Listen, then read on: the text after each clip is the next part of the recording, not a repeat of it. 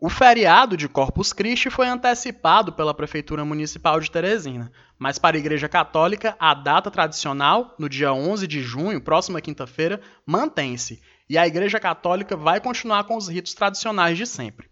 Para saber mais de como a Igreja Católica em Teresina vai se comportar no feriado, nós ouvimos a sonora com o arcebispo de Teresina, Dom Jacinto. É com você, Dom Jacinto.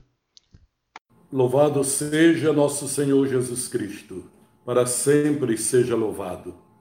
Sei que muitos estão à espera de uma palavra mais oficial da Arquidiocese a respeito da celebração do dia de Corpus Christi. Primeiro, porque o governo estadual, municipal, já deram o dia feriado de Corpus Christi.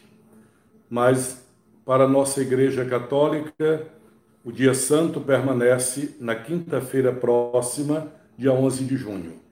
Então, depois de termos uma reunião dos bispos do Piauí, as oito dioceses, e daqui do, da nossa arquidiocese, uma reunião virtual também com o Conselho Presbiteral, daí surgiram as orientações para a celebração de Corpus Christi e domingos os dias de domingo que se seguem. Primeiro, a decisão de continuarmos alinhados às orientações das autoridades sanitárias e civis permanece inalterada. Segundo, por decisão unânime dos bispos do Piauí, não haverá procissão, carreatas ou algo externo no dia santo do corpo e sangue de Cristo. Tudo deve acontecer no interior dos templos, evitando aglomeração.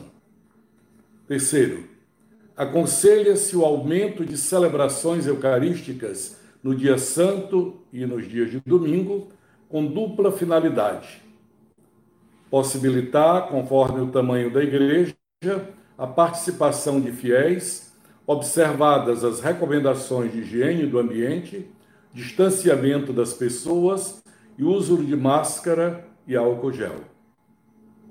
Proporcionar também aos fiéis, a quem não é possível a participação presencial, acompanhar a celebração pelas redes sociais, podendo oportunamente receber a Eucaristia sob a espécie do pão. Quarto, é muito oportuno promover a adoração ao Santíssimo Sacramento, a fim de que em casa os fiéis possam se unir à adoração a Jesus.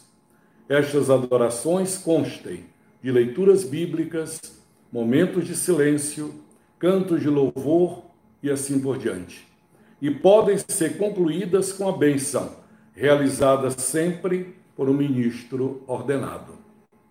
Quinto, um trido eucarístico pode preceder a solenidade de Corpus Christi, aprofundando o mistério eucarístico em suas diferentes dimensões. Ceia do Senhor, memorial do sacrifício da cruz, sinal da unidade da Igreja e adoração fora da missa ou alguns outros aspectos do mistério eucarístico.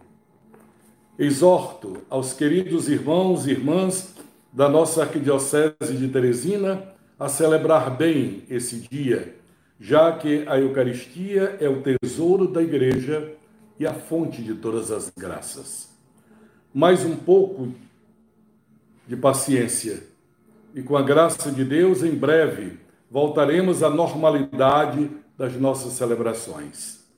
Em nome de Cristo, lhes abençoo o seu bispo. Em nome do Pai, do Filho e do Espírito Santo. Amém.